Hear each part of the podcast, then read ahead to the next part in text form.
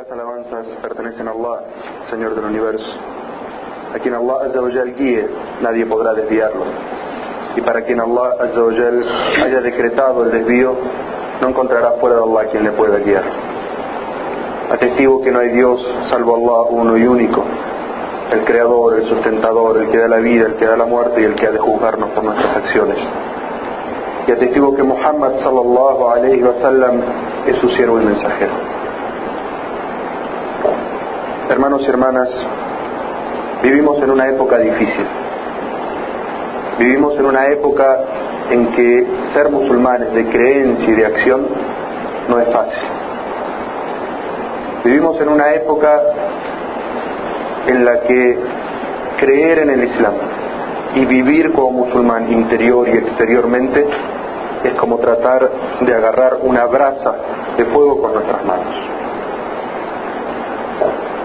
Creer en el Islam y vivir el Islam a veces quema, es difícil.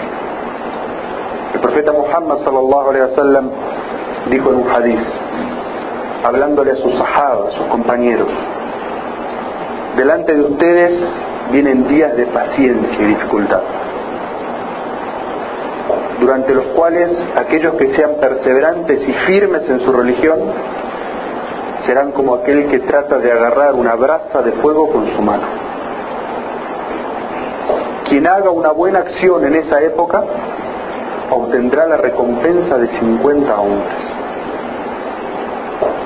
Los compañeros del profeta sallallahu alaihi wasallam escuchaban sobre la virtud de estas personas, la dificultad que iban a tener y la virtud de sus obras. Y le preguntaron, mensajero de Allah, la recompensa de 50 hombres de entre ellos mismos? El profeta sallallahu alaihi wasallam le dijo, no, la recompensa de 50 hombres de entre ustedes. Es un hadiz auténtico. El profeta sallallahu alaihi wasallam dice que aquella persona que obra, se aferra a su din, a su religión en momentos de dificultad, cuando uno por ser musulmán es discriminado, no le dan trabajo porque es musulmán, le dificultan el trabajo porque tiene que hacer su oración, no lo quieren contratar porque ayuna, porque usa hijab, quiere usar el hijab para ir a la universidad y no le dejan. A veces hasta sus propios padres, musulmanes, se ponen en el camino del hijo que quiere practicar el din. Subhanallah. Uno esperaría encontrar dificultad en cualquier lugar afuera, pero no esperaría encontrar dificultad en su casa para practicar el Islam. ¿Cuántos esposos a veces sienten vergüenza de que su esposa use hijab y no le ayudan a su esposa y a sus hijas a usar hijab? En esa época, en esta época de dificultad, en la que uno encuentra dificultad en todos lugares para practicar el Islam, quien haga una buena obra obtiene la recompensa de esa misma obra hecha por 50 de los sahabas, subhanallah. Si no nos sirve esto como incentivo, como empuje para obrar, entonces ¿qué? La misma obra hecha por 50 de los subhanallah.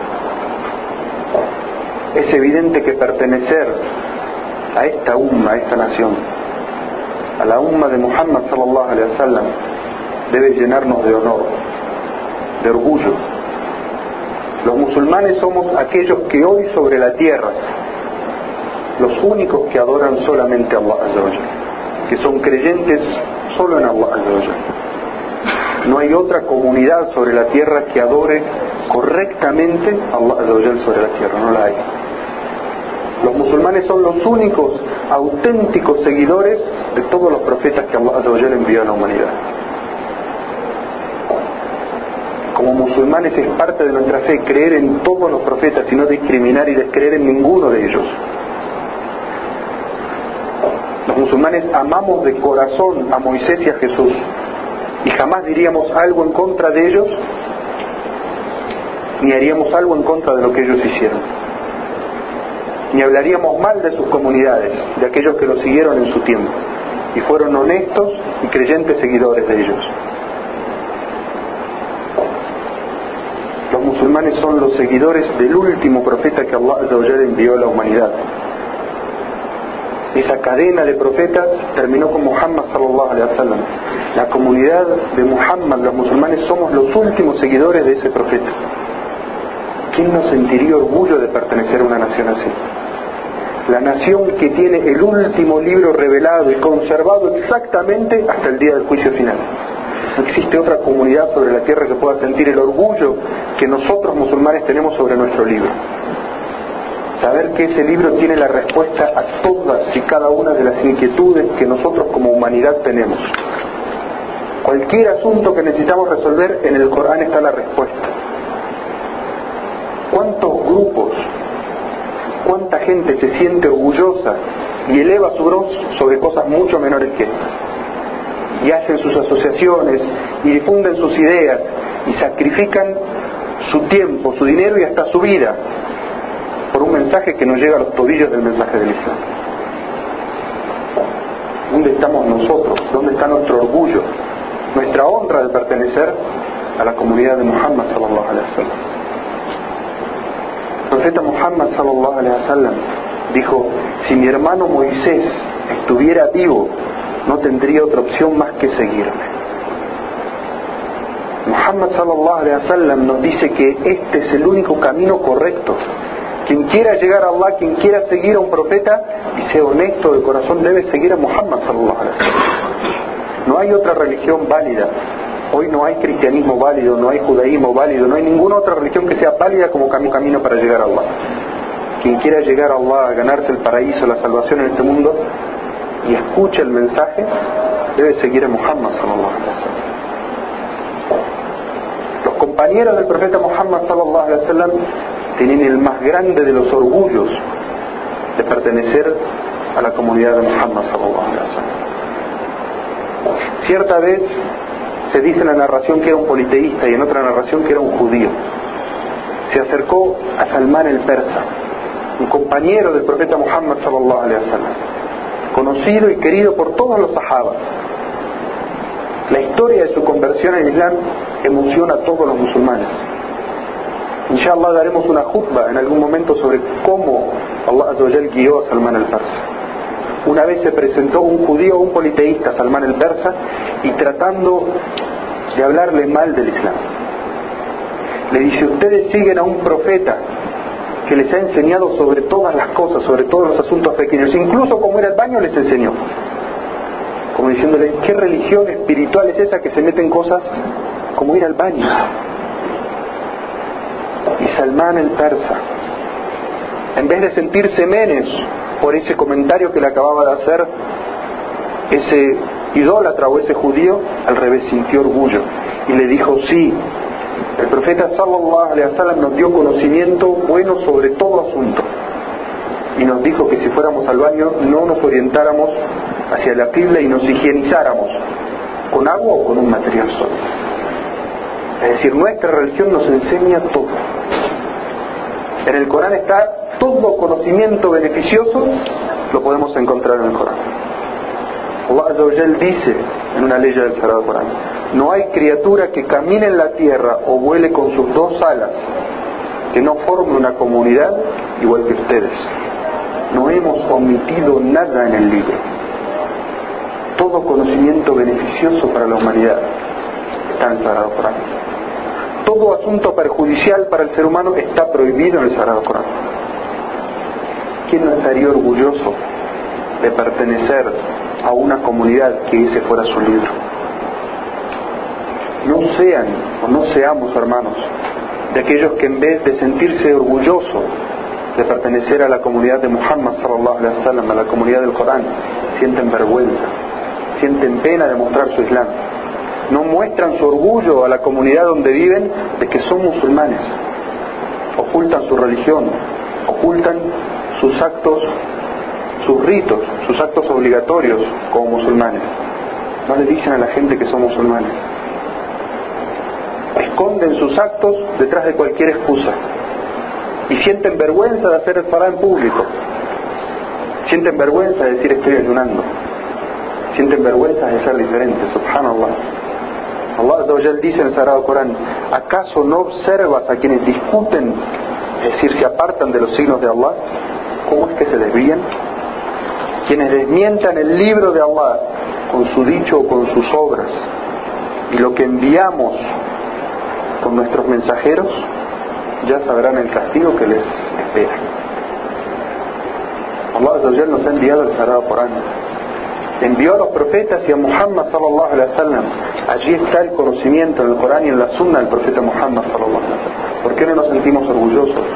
¿Por qué no le decimos a la gente cuál es nuestra creencia? ¿Por qué hacemos cada una de estas prácticas?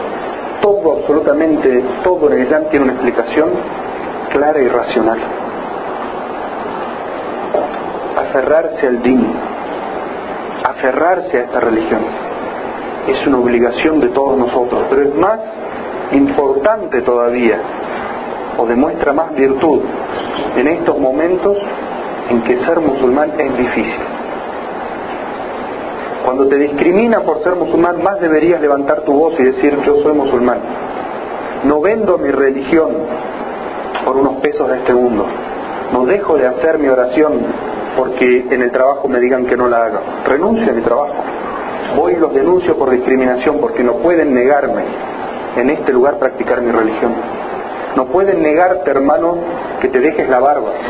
Dejarte la barba es una obligación de tu religión, tu identidad. Las mujeres usan el hijab, los varones usamos la barba. Es obligación de los musulmanes. El profeta sallallahu alaihi wasallam dijo, déjense la barba y recórtense el bigote.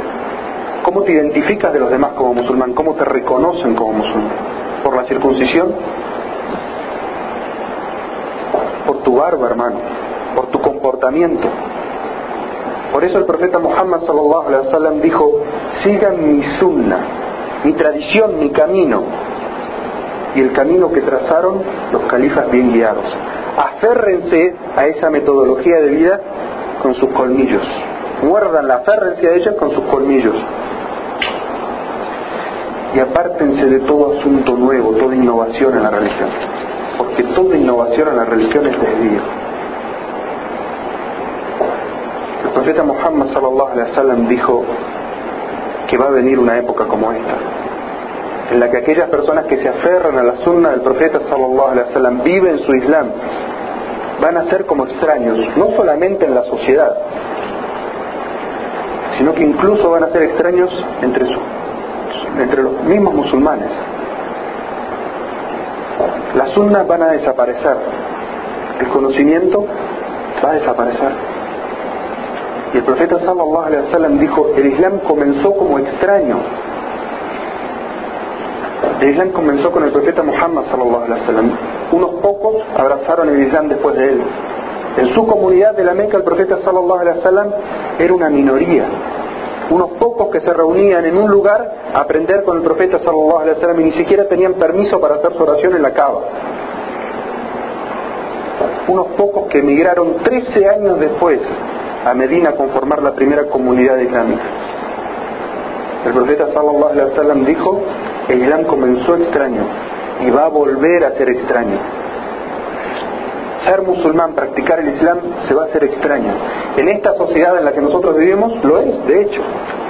Ser musulmán aquí es un extraño. E incluso a veces dentro de la misma comunidad de los musulmanes, los que practican el Islam son extraños. La gente no sabe, ¿y ese por qué se deja la barba? Y ese por qué no se va de rumba, y ese por qué viene siempre a hacer la oración, y ese por qué da tanto caridad, todas esas obras que son prácticas del Islam, que todo debería conocer, los musulmanes dicen, qué raro, ¿por qué lo hace? El profeta sallallahu alaihi wasallam dijo, tuba lil bienaventurados sean los extraños. Aquellos que son extraños por su correcta creencia y obra en su comunidad, bienaventurados. Bienaventurados, los sabios dicen que es una zona del paraíso o un árbol especial del paraíso bajo la sombra que estarán esos extraños. Es decir, es la bienaventuranza con el paraíso. Los sahabas que estaban escuchando estas palabras del profeta sallallahu alaihi wasallam le dijeron, dinos mensajero Allah, ¿quiénes son esos? ¿Qué características tienen para que nosotros podamos ser como ellos? ¿Quiénes son esos extraños? El profeta sallallahu alaihi wasallam dijo con muy claras palabras, los que son honrados cuando en la comunidad hay corrupción. Los que se mantienen honrados, hacen lo que es correcto y abandonan lo que es ilícito. Son honrados en la vida. Nadie puede decir me maltrata, me roba, es injusto conmigo. cumple con sus obligaciones. Nadie puede decir no reza, no hace el salat, no ayuna, no da caridad. Porque son honrados cuando la comunidad se corrompe.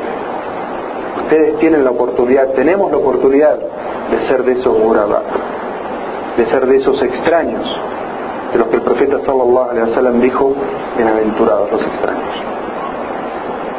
Es nuestra oportunidad de aferrarnos a la religión, a la sunna del profeta Muhammad sallallahu alaihi wasallam y decirlo con orgullo. Omar ibn al-Khattab, ¿qué personalidad es la de Omar ibn al-Khattab? Una persona de carácter fuerte, que no tenía miedo de decir la verdad.